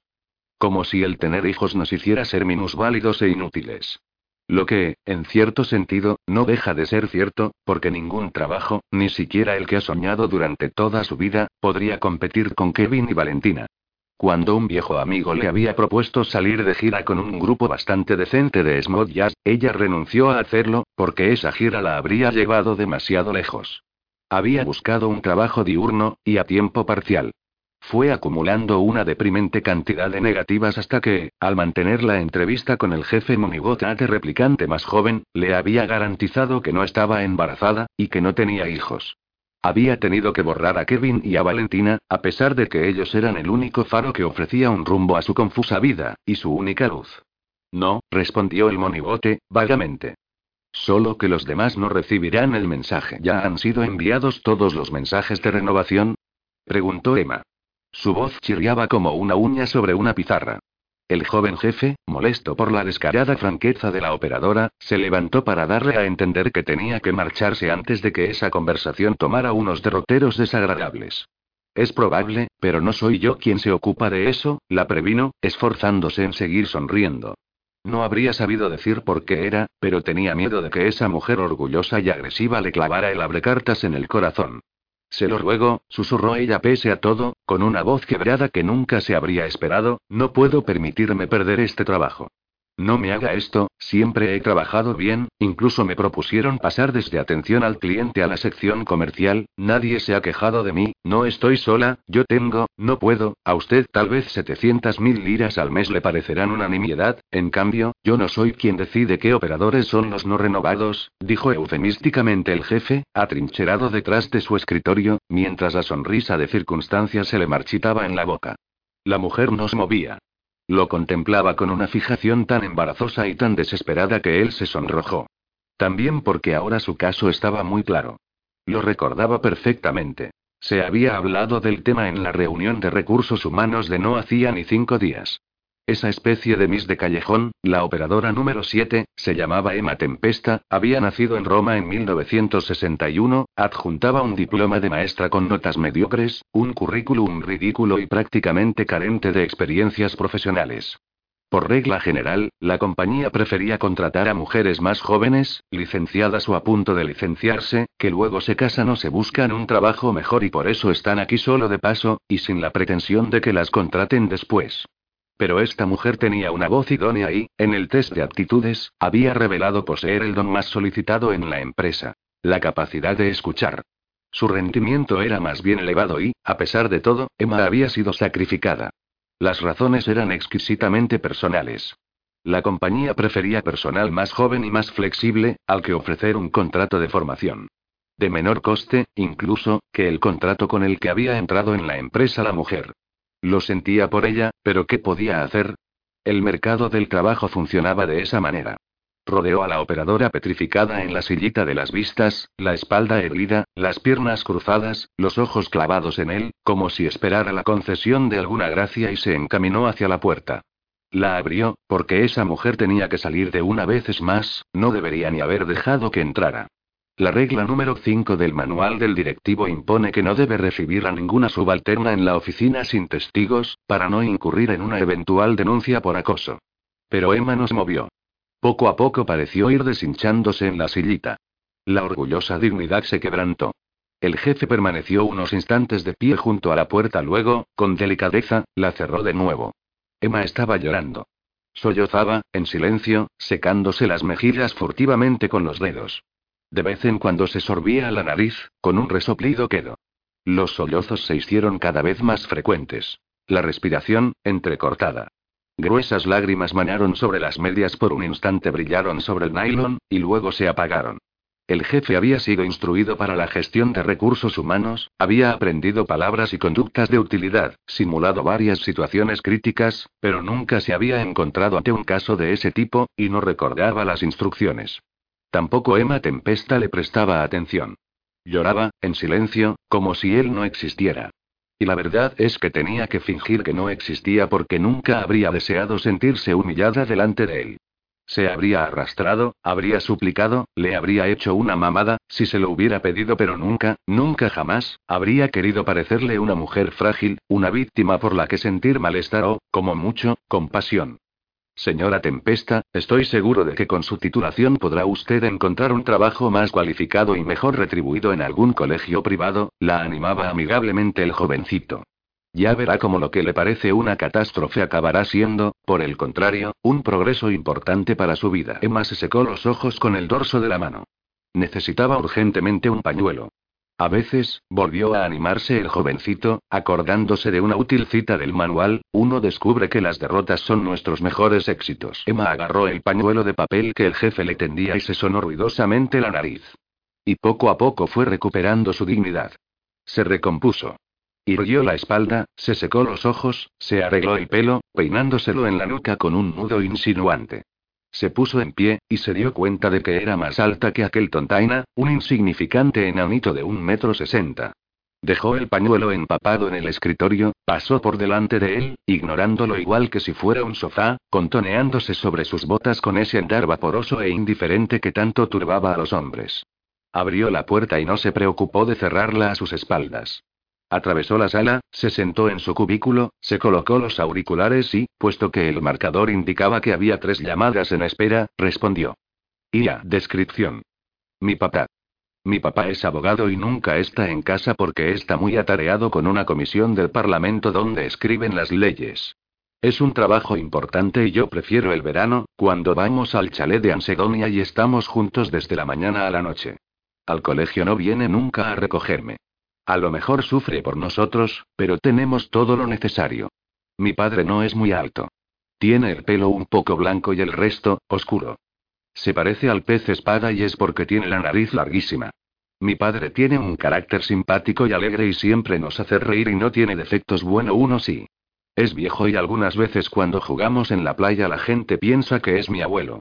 Yo le he dicho que es viejo. Mi padre dice que es una enfermedad que no tiene cura. Mamá dice que no es verdad porque solo tiene 51 años como Richard Gere, que no es viejo. Pero el padre de Verónica tiene 38 y el padre de Kevin 48, o sea, todos menos que el mío. Pero yo prefiero a mi padre. Camida Fioravanti, muy bien. Cuidado con la ortografía.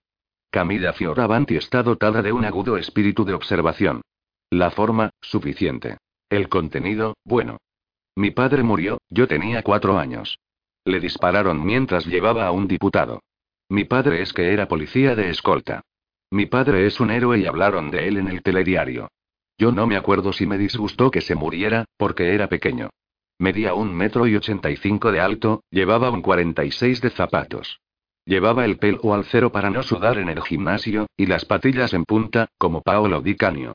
Cuando yo sea mayor no quiero ser policía, sino diputado, así algún día alguien se muere en vez de mí y yo vivo para siempre. Kevin Bonocore, no está mal. Puedes hacerlo mejor todavía. Kevin Bonocore se expresa con una facilidad sorprendente, para lo poco que se aplica. La forma, más que buena. El contenido, inaceptable. Kevin. Lo llamó la monja. Él, que estaba pegando una pelotilla debajo del pupitre, se sobresaltó. Apretujó con el dedo la superficie seca del moco, que se exfolió como azúcar a punto de caramelo. Sonó el timbre del recreo y la clase se puso en pie de un salto, lista para huir hasta el patio, pero Sor Angélica no se movió. ¿Qué querrá esa tipeja? Era feísima, y apestaba a cabra. A él le impresionaba porque en la mejilla tenía un lunar con un pelo blanco metido dentro y porque, pese a ser una mujer, no estaba casada. Mamá dice que las monjas son vírgenes, es decir, que se casan con Dios, quien de todas maneras no tiene cuerpo y no puede hacer el amor, y por eso las monjas no tienen hijos. Pero van jorobando a los hijos de las otras. Kevin, he tenido que ponerte una mala nota por la descripción, dijo dulcemente la monja. Pues no tenía errores, protestó Kevin. Pero todo era inútil. La tipeja esa le había cogido manía y siempre le ponía unas notas miserables. Hacer los deberes no servía para nada, ¿por qué diablos tendría que seguir perdiendo el tiempo en el colegio? Se levantó. No quería que Camila Fioravanti, quien lo estaba esperando en la puerta, a saber por qué, viera que estaba intercambiando cuatro palabras con la monja. Cuando la monja intercambiaba cuatro palabras en secreto con alguien, eso significaba que había hecho unas faltas tan garrafales que no se podían decir delante de toda la clase, porque si no se burlaban de él. Kevin, no son importantes los errores de ortografía, le recriminó severamente Sor Angélica. Los errores del alma son todavía más graves. No se dicen mentiras. El que dice mentiras va al infierno. Yo NN no digo mentiras, protestó Kevin, sacando de su estuche un sobre de cromos. Le había prometido a Anzalone, el líder de Quinto C, que se los jugarían durante el recreo. Camila Fioravanti se cansó de esperarlo y salió. La clase estaba vacía. El ojo estrábico de Kevin planeó por encima de los abrigos colgados del perchero. Si esa cabra dejara de fastidiarlo, podría explorar los bolsillos y pillar algunas perras para jugárselas en los videojuegos antes de volver a casa. Luego se acordó de la fiesta, y se olvidó de ello. La monja cogió su agenda y escribió una nota en la página del 4 de mayo. Querida señora Buonocore. Le ruego encarecidamente que venga al colegio lo antes posible. Me urge hablar con usted. Cordunoalmente, Sor Angélica. Mi madre no se habla con las monjas, porque ella no quería que viniera aquí, no fue idea suya, ella está en contra de los colegios privados, dijo Kevin, encogiéndose de hombros. Kevin, ¿por qué te comportas de esta manera? Eso que has escrito es muy grave, le reprochó la monja, intentando agarrarlo por la manga porque él, aprovechándose de su sermón, se había deslizado por debajo del pupitre y corría hacia la puerta. ¿No te das cuenta? Gritaba, escandalizada, tu padre no está muerto. Peor para él, ojalá ese ese se muriera. Gritó Kevin, y corrió escaleras abajo. En el patio las monjas hablaban con las chicas, sentadas en el pretil del estanque de los peces rojos. Camila Fioravanti recitaba un extraño poema sobre peces que viven escondidos en las profundidades del mar. El pez tiene un buen sabor barra el pez está libre en el mar. Barra el pez está mudo barra nadie sabe que existe barra hasta que al morir barra sale a flote. Barra el anarco es un pez. Barra navega libre por el subsuelo de la sociedad barra evita las redes y mudo permanece barra cuando sale a flote barra el anarco está muerto. Las demás, esclavas y siervas suyas, asentían, a pesar de que no entendían nada, porque Camila siempre contaba esas extrañas historias. Cuando Kevin pasó por delante de ella, se cayó de golpe y se puso roja como un tomate. Tenía la esperanza de que Kevin se sentara cerca de ella, así le explicaba la poesía de los peces que le había enseñado su hermano Aris le gustaba tanto porque ella también era muda. Pero Kevin hizo como que no la había visto. Llegó hasta donde estaban los chicos, amontonados en un corrillo, delante de la puerta de los aseos. ¿Tienes a Toti? Lo agredió Anzalone. Llevaba unas gafas de espejo, como si estuviera en una pista de esquí, para que todo el mundo supiera que acababa de ir a esquiar a Suiza, aunque estuvieran en mayo. Su padre los llevaba a los glaciares en helicóptero. ¡Qué guay, un padre con helicóptero! Kevin mostró el cromo del capitán Rubio. Era raro. En los sobres, a uno siempre le salían los mediocres de turno, esos tíos peludos y gafes, con esposas feas. Pero los campeones, nunca. ¿Cuántos me das a cambio? Se informó. Anzalone lanzó una mirada cómplice a su escudero, que llevaba el pecho escayolado como una tortuga ninja debido a un accidente de coche. Los gemelos Bettini, que hacían todo lo que hacía Anzalone, se rieron. Vamos dentro a jugárnoslos, porque si no las monjas nos los quitan, dijo Anzalone. Los aseos de los chicos no tienen puertas. Había cinco pequeñas tazas alineadas la una junto a la otra, separadas únicamente por biombos de colores. Es un hecho inexplicable, porque en ninguna otra parte las tazas están así, desnudas no ocurre en las casas, ni en las estaciones de servicio, ni en los cines. Kevin nunca meaba en el colegio, porque le daba vergüenza que lo vieran con los pantalones bajados y las nalgas desnudas. El bedel Guillermo, condenado a vigilar los aseos, se había sentado a fumarse un cigarrillo en paz. Dame a Toti, ordenó Anzalone. Antes enséñame Cefe cuántos me das a cambio, respondió Kevin, trabucándose. El cromo del capitán Rubio era dificilísimo. Y él lo tenía. ¡Qué imbécil eres! Se rió Anzalone, tú tienes que hacer lo que yo te mande, porque eres un hilota. Kevin no sabía que era un hilota, porque todavía no lo había estudiado. Pero sonaba muy mal, como idiota. No es verdad. Gritó, y se dio la vuelta para marcharse, porque se daba cuenta de que Anzalone quería jorobarlo. Los gemelos Bettini cerraron la puerta y lo empujaron contra los lavabos. Anzalone le arrancó el cromo de la mano. Kevin, cogido por sorpresa, se lanzó hacia adelante para recuperarlo, pero una zancadilla lo desestabilizó. Se cayó de rodillas, las gafas le resbalaron de la nariz y rebotaron en el suelo. El escudero ninja de Anzalone le dio de patadas y salieron disparadas hasta debajo de la taza. Kevin apoyó las manos en el suelo y, a tientas, anduvo a ciegas hacia las gafas. Le parecía que estaban lejísimos. El suelo estaba mojado porque siempre es difícil acertar en el agujero con el pipí. Anzaloni agitó ante sus narices un cilindro rojo, pero Kevin, sin gafas y con el ojo bueno tapado con el esparadrapo, no veía nada y no lograba adivinar qué era.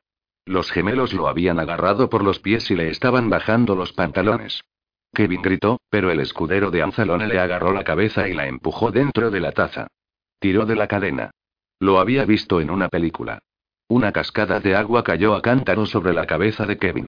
Kevin tosió, se ahogó, ingirió un trago que sabía a caca. El agua había acabado metiéndose también en el ojo abierto. Ya no veía nada, ni comprendía nada tampoco. Sentía frío en el culo. Le habían bajado los pantalones y ahora le estaban bajando los calzoncillos. Intentó liberarse, pero el escudero tiró nuevamente de la cadena. Esta vez había menos agua, el depósito no estaba lleno todavía, pero de nuevo cayó una cascada sobre la boca y la nariz. Fuera también los calzoncillos. Ahora Anzalone le azotaba las nalgas vergonzosamente desnudas, y le quemaba con la llama de un encendedor. Kevin se revolvió, pero el escudero lo sujetaba metiéndole la cabeza en la taza. Se ahogaba. Le faltaba el aire. Abrió la boca, respiró agua, tosió, escupió, levantó la cabeza por un instante y fue empujado hasta la superficie del agua con la nariz rozó la cerámica manchada de marrón, alguien que se había cagado fallando el tiro.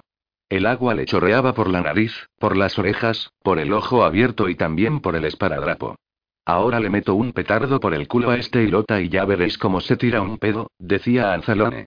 Los otros, excitados, graznaban como cotorras. Camilla renunció a explicar a sus amigas las ventajas de ser un pez, eran demasiado bobas para esas historias de mayores y las dejó plantadas. Kevin Bonocore había desaparecido con los tíos de Quinto C y ni siquiera le había dedicado una mirada. Qué cosa más triste es el amor. Camilla, en cambio, siempre lo miraba. Y en esas ocasiones sentía las manos frías, la garganta le palpitaba y la cabeza le daba vueltas. Cuando habían ido de excursión al Vaticano para ver al Papa, en el autocar la monja maestra le había ordenado a Kevin que se sentara cerca de ella no porque pensaba que iba a hacerle un favor, todo lo contrario, nadie quería sentarse cerca de Buonocore, sino porque ella era una niña buena y amable. Eso es lo que todos decían. Kevin se había despatarrado en el asiento de al lado, tan cerca que sus muslos se tocaban. Camilla estaba tan emocionada que a punto estuvo de tener un ataque de asma y había tenido que inhalar todo el spray. Durante todo el trayecto hasta San Pedro no lo había mirado ni una sola vez, pero para no revelar su secreto. En la basílica, las monjas los habían llevado en fila india hasta los sitios asignados a su colegio, y de nuevo Kevin se había sentado a su lado. Nunca paraba quieto. Se reía y recitaba poesías sucias. Mientras el obispo hablaba y saludaba a los niños llegados de todas las escuelas católicas de Roma desde detrás del altar, canturreaba. Federico Barbarroja Barra se cagó en una fosal como estaba sin papel Barra se limpió con un mantel, comía caramelos, los escupía al aire y los atrapaba en pleno vuelo con la lengua y se divertía viendo cómo ella sufría a causa de su mala educación. En un momento dado, le había dicho, ¿qué te apuestas a que trepo hasta la cabeza de la estatua de San Pedro? No puedes trepar porque ahora va a venir el Santo Padre. Pues voy a hacerlo de todas formas, había contestado Kevin. Se le había metido en la cabeza que tenía que demostrarle a Camila lo valiente que era. Así tal vez dejaría de desairarlo y de considerarlo un desgraciado porque vivía en un barrio de desgraciados y, además, un desgraciado feo, por lo del esparadrapo encima del ojo. Y entonces, mientras el Papa Juan Pablo II aparecía blanco, y tembloroso, y lejano, bajo el gran altar, entre las columnas retorcidas como velitas, Kevin se había encaramado de verdad sobre el cráneo de San Pedro y le rascaba la cabeza, como si tuviera piojos. La monja se había enojado, y un guardia suizo vestido como para carnaval lo había hecho bajar. Kevin se había ganado una torta. ¿Por qué lo has hecho? Le preguntó Camilla, mirando la huella roja de los cinco dedos que se le iba encendiendo en la mejilla. Cretina, lo he hecho por ti, le respondió, desdeñoso. Y Camilla se sintió tan desmesuradamente feliz por sus palabras que se encontró mal. Una hilera de estrellitas empezaron a brillar como una aureola a su alrededor y cayó al suelo redonda. Las monjas la llevaron afuera en brazos y ella, a la que tanta ilusión le hacía, no pudo besar las manos del Santo Padre. Pero cuando volvió en sí, Kevin estaba colándose entre los hábitos de las monjas y la contemplaba como si fuera una muerta que hubiera resucitado, con gran afecto. Camilla no le explicó a nadie que se había desmayado debido a la emoción. Kevin Bonocore había trepado hasta la cabeza de San Pedro por ella. Era un secreto. Ahora, de todas maneras, habían pasado ya muchos meses y en su amistad no había habido ningún progreso, todo lo contrario. ¿Y para qué sirven los secretos, si nadie los descubre? Camila se deslizó silenciosamente por el pasillo. Tal vez Kevin se hubiera quedado en clase durante el recreo. A menudo lo hacía. Decía que así adelantaba los deberes, pero ella sabía que era para evitar a los compañeros que se metían con él, le hacían bromas crueles como aquella vez que colgaron sus calzoncillos de la pizarra y se burlaban de él porque tenía los ojos torcidos y vestía como una garrapata. Como quiera que también Avis vestía como una garrapata, a Camila le resultaban simpáticas las garrapatas, esos animalillos a los que todo el mundo odia y también las personas, es decir, los rojos. También le resultaban simpáticos los desgraciados, es decir, los pobres, que no tienen la culpa de ser así, dado que Aris dice que es el azar el que nos hace hijos de un honorable o de un parado, y además todo eso algún día puede cambiar y los pobres hacerse ricos y viceversa. De la puerta verde de los aseos de los chicos llegaban golpes, gemidos ahogados y risas. De pronto se oyó como un estallido algo parecido a un pedo ruidoso y los gemelos Bettini salieron disparados gritando. Anzalone casi la atropelló y su escudero, tropezando con ella, la empujó contra la pared. La puerta verde se había quedado abierta y allá en el fondo, junto a la taza y entre los biombos verdes, se asomaba un culito blanco. Camilla retrocedió. Nunca le había visto el culito blanco a ningún chico. A decir verdad, tampoco había visto el suyo. El culito desapareció en unos calzoncillos azules atravesados por delfines que saltaban en el agua del mar. El niño que estaba acuclillado se subió los calzoncillos y avanzó por el suelo como un perro tendía la mano y a tientas buscaba sus gafas. Era Kevin Buonocore. Camila cerró la puerta por miedo a que la viera. Si ella lo hubiera sorprendido en un momento como aquel, Kevin no se lo habría perdonado nunca. Las humillaciones no se comparten. El timbre estaba sonando ya y Camila se fue corriendo hacia su aula. Todas las sociedades humanas funcionan como un cuerpo. Ahora vamos a intentar comprender qué tienen en común el cuerpo y la familia. Niños, ¿alguno de vosotros puede ponerme un ejemplo? preguntó Sor Angélica para animar a la clase. La pizarra estaba dividida en dos partes. En la parte de la izquierda estaba escrito, el cuerpo. En la parte de la derecha, la familia. El cuerpo está compuesto por miembros con funciones distintas y en la familia también hay miembros con caracteres, tareas, sexos y cualidades distintas gritó Christian, el primero de la clase, y que hablaba igual que un libro impreso porque imitaba a su padre, constitucionalista. Todas las partes del cuerpo son necesarias, pero el corazón es más importante que un pie, lo interrumpió Andrea. Y también en la familia cada uno es necesario porque enriquece a la familia, aprobó Sor Angélica, anotando los dos puntos en común en las respectivas mitades de la pizarra. Camilla no lograba interesarse por la identidad entre cuerpo y familia a pesar de que papá, siempre que iba a la televisión, hablara precisamente de la familia. Lo invitaban a programas donde se sentaba en un pequeño sofá, entre mujeres maquilladísimas de las que mamá, Uraña, decía que eran amantes de algún funcionario y, cada vez que lo enfocaban, ella se emocionaba. Papá comentaba historias que habían ocurrido, y a menudo eran muy feas, por ejemplo, sobre alguien que había matado a una persona intervenía en contra de las proposiciones de ley que algún otro honorable del bando contrario, aclaraba mamá quería que se aprobaran. Papá diferenciaba entre la familia natural y las demás. La familia natural es la que se basa en el matrimonio, al que el Estado y la sociedad tienen que ayudar y sostener. Las demás, es decir, las no naturales disgregan la sociedad y por eso la sociedad no debe ni aprobarlas ni ayudarlas. A partir de ese momento el asunto se hacía difícil y Camilla ya no comprendía qué diferencia existía entre la primera y las segundas. Se dio la vuelta para mirar el pupitre de Kevin, el último al final de la fila de la derecha, el de los burros que nunca están atentos. Se había quedado vacío. Carlota había levantado la mano. Le estaba diciendo a la monja que las partes del cuerpo solo son útiles cuando permanecen en su lugar. Si te rompes una pierna, no caminas. Muy bien, dijo Sor Angélica, escribiendo en la mitad derecha de la pizarra. La familia, punto 3. Cada uno cumple con sus obligaciones. Todos deben permanecer en su sitio. A Camilla ya no le importaba nada la familia. Los peces puede que sean mudos, pero ella tiene lengua. ¿De qué sirve un secreto si ni siquiera la persona interesada lo comparte? Ella era su esposa para siempre y Kevin no lo sabía. ¿Qué sentido tenía aquello? Los mayores lo acosaban desde los tiempos de la guardería, y Camilla nunca lo había defendido, por miedo a que también la tomaran con ella. Asistía. En su interior, estaba con él, y sufría con él, pero Kevin no lo sabía. Era algo triste. Punto 4. Cuerpo. Punto 4. Familia. Funciona únicamente si no hay colaboración. En total colaboración no hay familia. Sor Angélica sentenció. Muy bien, niños, habéis demostrado que todas las sociedades humanas funcionan como un cuerpo. También la iglesia es un cuerpo. El cuerpo de Cristo. Hermana, susurró Camilla, levantando la mano, tengo que ir al lavabo. ¿Y por qué no ha sido durante el recreo? Se alteró la maestra.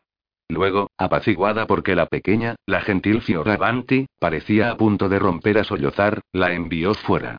Camilla cruzó el pasillo palpando las paredes con la mano por miedo a que se le cayeran encima. Minúsculas partículas luminosas danzaban en los rayos del sol. Reinaba un gran silencio. Por las puertas cerradas de las aulas se filtraban las voces acolchadas de los alumnos que repetían las tablas.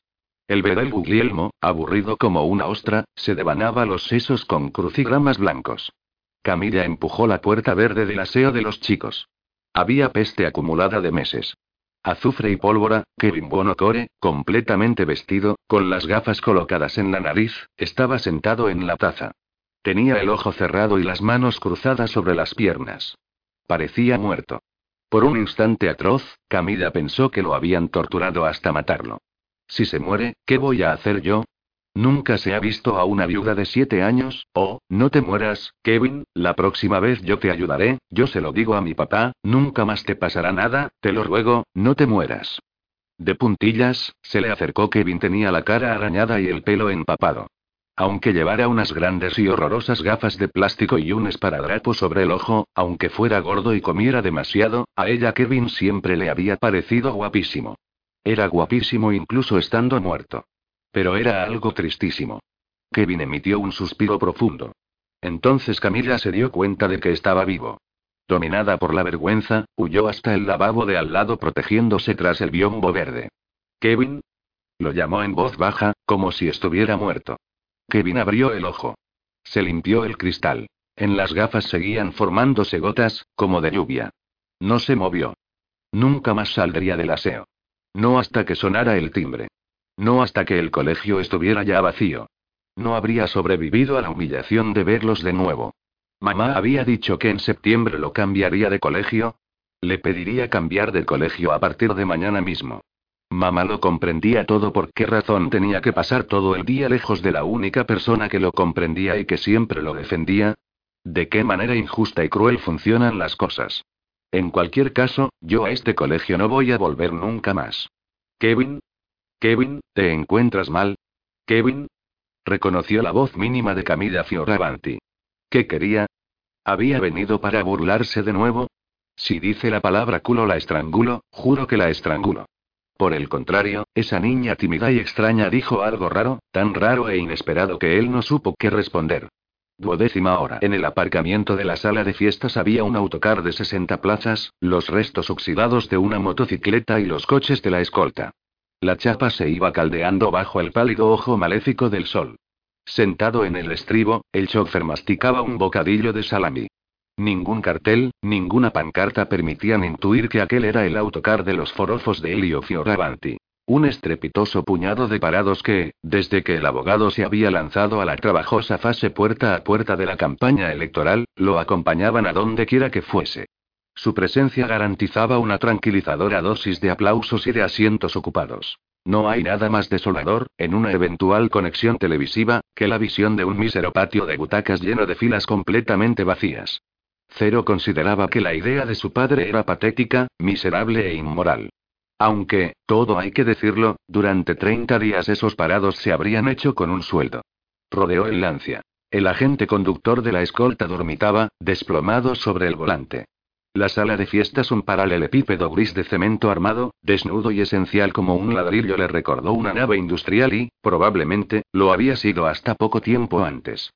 Cero levantó la cortina que separaba la pista de baile de la caseta de las taquillas y sus ojos fueron traspasados por la luz difusa de una esfera cubierta de cristales que colgaba del techo, rotando sobre sí misma con una lentitud hipnótica. Durante unos minutos se vio cegado por el reflejo, luego la cara de su padre se asomó por entre un bosque de hayas doradas por el sol. No estaba soñando. Un proyector escondido quién sabe dónde encendía paisajes en tecnicolor sobre la pared del fondo de la sala de fiestas. El bosque se transformó en un océano, las olas se levantaban y se abatían encrespadas por un fuerte viento. Solo cuando existe armonía en la unidad pequeña, la comunidad más vasta se reconoce en la idea de nación. La familia es la unidad base de la nación, y para que la nación funcione como un organismo sano, la unidad más pequeña tiene que estar en concordancia con la mayor. No se puede destruir el pilar de la familia como entidad educativa, porque es en el ejemplo donde encuentra su significado la primera y más verdadera formación humana, estaba diciendo Helio, encorvado sobre un mazo de hojas que, debido a la desconsiderada luz de aquella bola flotante, podía leer a duras penas y continuamente tenía que acercar a las gafas para descifrar. El artículo 29 de la Constitución de la República Italiana dice, la República Italiana reconoce los derechos de la familia como sociedad natural fundada en el matrimonio. Familia como sociedad natural. Recordad estas palabras escritas por los padres de nuestra patria. Si la izquierda triunfara, al final nuestros alcaldes acabarían casando a personas del mismo sexo, y niños huérfanos necesitados del calor de una auténtica familia acabarían por ser entregados o adoptados por aquellos que han elegido vivir una sexualidad egoísta y contraria a la procreación. Los niños son las víctimas de esta humanidad, de una sociedad desatenta y desordenada en cuyo horizonte se han ido difuminando progresivamente la piedad, la misericordia, la solidaridad, el auténtico sentido de la familia. Cero avanzó hasta el estrado. Superó filas y filas de sillas. Aparte de los forofos pagados de la claqué, en la sala de fiestas había poco más de 20 personas. Todos ellos eran ancianos de pelo canoso que nunca se habían imaginado poder convivir con alguien de su propio sexo y que, seguramente, ignoraban que sus hijos o nietos lo hacían. Los ojos de Cero se cruzaron con la mirada triste del secretario de su padre. Le preguntó qué disparates eran aquellos. Fabio Merlo se encogió de hombros. Por suerte solo falta una semana para el cierre de la campaña electoral, comentó. El abogado está muy cansado. Me temo que se ha equivocado y está leyendo el discurso que tenía preparado para el encuentro de las dos en el centro de padres y familias del barrio de Pigneto. Esas familias se quejan de las dificultades que tienen para criar a sus hijos sin ayuda alguna por parte del Estado. Piden subsidios para los hijos, cheques de familia para incentivar los nacimientos y combatir el aborto, que se ha convertido en prerrogativa para los sectores menos favorecidos, cosas de este tipo. Cero no reprimió una sonrisa. Es muy cansado para su padre, lo justificó Merlo. Hacerse cargo de los problemas de esta pobre gente, conseguir mantener alta la concentración. Su padre es un león de tribuna, lo sabe. Pero aquí abajo se siente un poco como el pez fuera del agua. Pero la circunscripción electoral es esta, comentó Cero, despiadado. Cuando Helio acabó trabajosamente de leer, su discurso fue recibido por un silencio definitivo y abrasador como un escupitajo. Desde la platea de forofos se elevó un aplauso desconcertado. La cara de Helio blanca como los polvos de talco ahora se confundía con las montañas nevadas. Uno de los presentes dijo en tono polémico que en aquel barrio lo que necesitaban eran farmacias, guarderías, calles, comunicaciones públicas, farolas, antenas. Aquí la tercera cadena no se ve, y eso no será por casualidad y el honorable viene a hablarnos de la sociedad natural y de los derechos del embrión. Vale que el embrión tenga su derecho a nacer, pero se supone que un cristiano ya nacido también tendrá derecho a sobrevivir con dignidad, ¿o no? Helio apoyó las hojas sobre la pequeña tribuna, hizo ademán de meterlas en el maletín y su mirada recayó sobre el discurso para los comicios en el barrio de Torre 1. Sanidad. Explicación ante proyecto ley sobre ampliación de las clases de fármacos gratuitos. Abolición del ticket sanitario. 2. Guarderías. Explicación Proyecto Creación de guarderías en empresas y fábricas. Se dio cuenta, con horror, de que no lo había leído. Familia. Había hablado de los derechos de la familia. Se vio asaltado por esa penosa sensación de desnudez que nos provoca haber hecho un soberano ridículo. Reordenó las hojas, se sacó las gafas, hizo ver que las limpiaba, volvió a colocárselas en el puente de la nariz y, durante unos instantes, permaneció callado. Tenía que improvisar, fuera como fuese, y salvar la cara. La experiencia madurada en sus años como parlamentario lo había enriquecido con la valiosa capacidad de maquillar la más pobre falta de ideas con un discurso chispeante y bien urdido. Miró a su alrededor en busca de inspiración una idea, habría pagado millones por un retazo de idea con la que relacionar su disertación sobre la crisis de la familia con la áspera realidad de sus oyentes, inválidos y pensionistas. Su mirada vagó por encima de ese auditorio ofendido y hostil. Las paredes rosas de la sala de fiestas y la bola acristalada le recordaban las discotecas de los años 60. Optimismo. Sueños. Sus pupilas se encendieron tras las gáfitas un destello. Cogió aire y se lanzó. Vosotros ya no tenéis una discoteca aquí. Vosotros no tenéis ni un cine, ni un teatro, ni un auditorio, no tenéis nada de nada. Los locales de ocio son un privilegio de los centros históricos, y las periferias se convierten en lugares a donde uno solo va para dormir. En el caso de que la coalición de la que me honra formar parte volviera de gobernar, podríamos por fin llevar a cabo grandes obras públicas y desbloquear la financiación para sanear los suburbios urbanos. Entre las iniciativas de nuestro programa está precisamente la exención de impuestos de aquellos capitales que se destinen al ocio. No solo de pan vive el hombre. Para mantener la economía es necesario gastar, consumir, comentó, de otra manera, la producción se estanca y nos vamos haciendo más pobres. Y la oferta tiene que salir al encuentro del cliente, y no el cliente al encuentro de la oferta. En resumen, para no hablar oscuramente, que contemplamos el derribo de las casas colmena y de los bloques torre. Una herencia del urbanismo popular estalinista que quiso la izquierda en los años 70. En su lugar, construiremos pequeñas ciudades modelo, rodeadas por jardines y juegos acuáticos, grandes parques de diversión y centros comerciales con cafés, cervecerías, restaurantes y, sobre todo, multisalas de cine dotadas con todas las comodidades. Porque las películas nos enseñan a vivir, amigos. Sí, es exactamente así. ¿Sabéis? Cuando yo era un chiquillo iba al cine todas las tardes. Iba ahí para soñar. Mi padre era ferroviario. Pausa efectista. Ojos encadenados a los espectadores. ¿Qué os pensabais? No sé, que era médico. ¿Abogado? Nada de nada, era un simple ferroviario. Éramos muy pobres. Cero se quedó estupefacto por la convicción de su padre, por la sinceridad apasionada de su voz. Si no hubiera sabido que el abuelo Fioravanti, por otro lado, todavía bastante en activo, era un economista apreciado, él también se habría creído que era un humilde ferroviario. En ese momento, hasta el mismo Helio probablemente estaba convencido de que era hijo de un ferroviario. Pues bien, yo quería cambiar nuestro destino, prosiguió, animado por el silencio respetuoso que se había hecho en la sala de fiestas, en fin, no ser tan pobre como él. Pero únicamente eran sueños, nunca habría creído que podía lograrlo si no hubiera visto tantas películas. El cine americano cambió mi vida. Y también podría cambiar la vuestra, y la de vuestros nietos. Contemplad ese final feliz a la americana para vuestras vidas. Tened el valor de soñar, recicló la parábola de Ronald Reagan. Más o menos refería que un chico, al encontrar un montón de estiércol en su habitación, y mientras los demás gritan. ¡Qué asco! Él exclama, muy contento. ¡Qué bien, hay un pony por aquí cerca! Y esto significa que es necesario ser siempre optimista en esta vida. Luego, como dudaba de haber convencido a esos viejos artríticos obligados por sus irrisorias pensiones a reducir sus gastos a la mera subsistencia de que tenían que gastar su dinero en un centro comercial o en unas multisalas de cine, o creer en la promesa de un nebuloso futuro mejor, recurrió a las historietas de su repertorio, ya ampliamente ensayadas, que se apoyaban en miedos atávicos y debilidades del ser humano.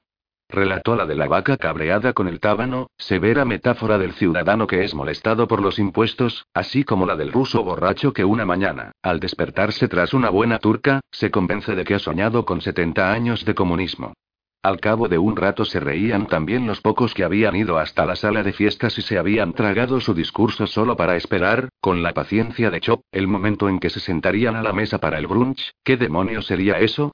Gentilmente ofrecido por el candidato.